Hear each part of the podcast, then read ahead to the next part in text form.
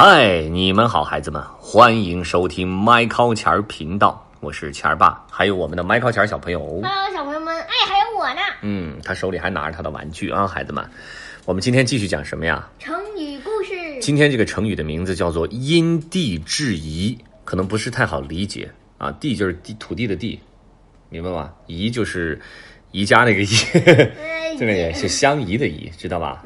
宜居的宜。那我们来讲故事了，好吗？因地制宜，你记住啊，马一考。嗯。话说，在我国唐代的时候呢，在长安城，就是唐代的都城的西边，住着一个姓郭的人，他患了脊背弯曲的病。什么脊背弯？就是挺不起胸来，挺不起挺不起腰来，知道吗？嗯。啊，背是弯的、驼的，人们就叫他驼驼，就是骆驼的意思。他也自称是郭驼驼。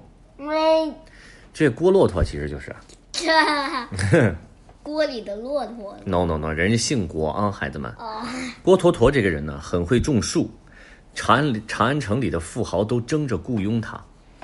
这一年呢，郭驼驼受雇于一个富豪家庭，带着一些帮工去种果树。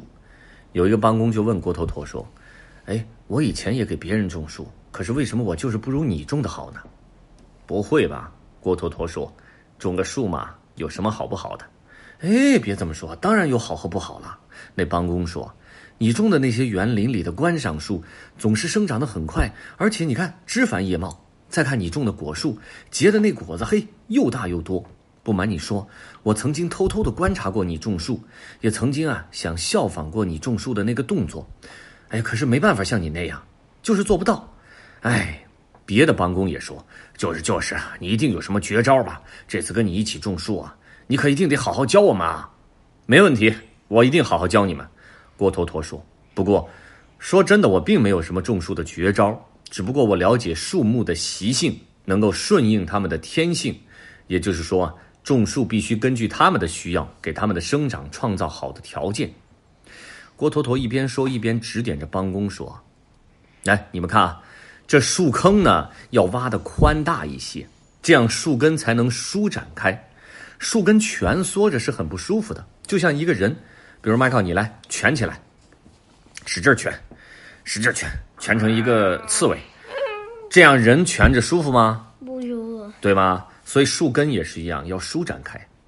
郭坨坨看着帮工们挖好树坑，他接着说：“还有啊，这树根之下的培土一定要用原来培育树苗时用的土，它在自己熟悉和适应的土壤里才能生长得又好又快。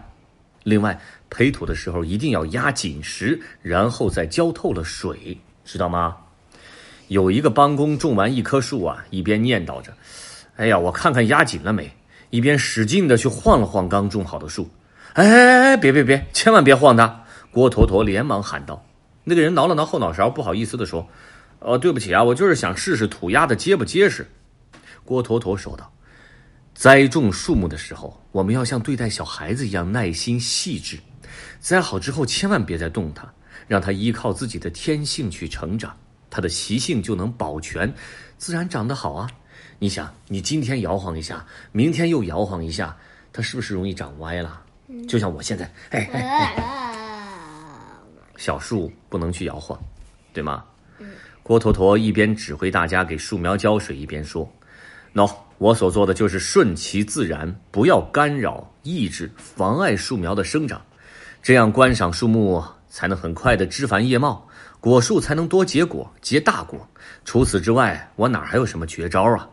孩子们，后来人们从郭驼驼种树的这个方法中就悟出了治国之道，也精炼出了这个成语叫因地制宜。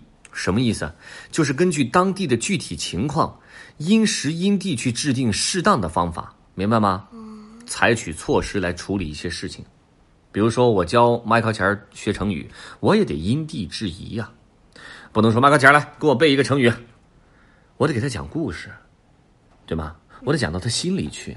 我得让他听明白，喜欢听，然后还能够使用这个成语，这就叫因地制宜，明白了吗？就像果树一样，得熟悉它的习性。你觉得你干什么东西可以因地制宜？呃，教妈妈上课，教妈妈上课，那叫因材施教，可以这么说。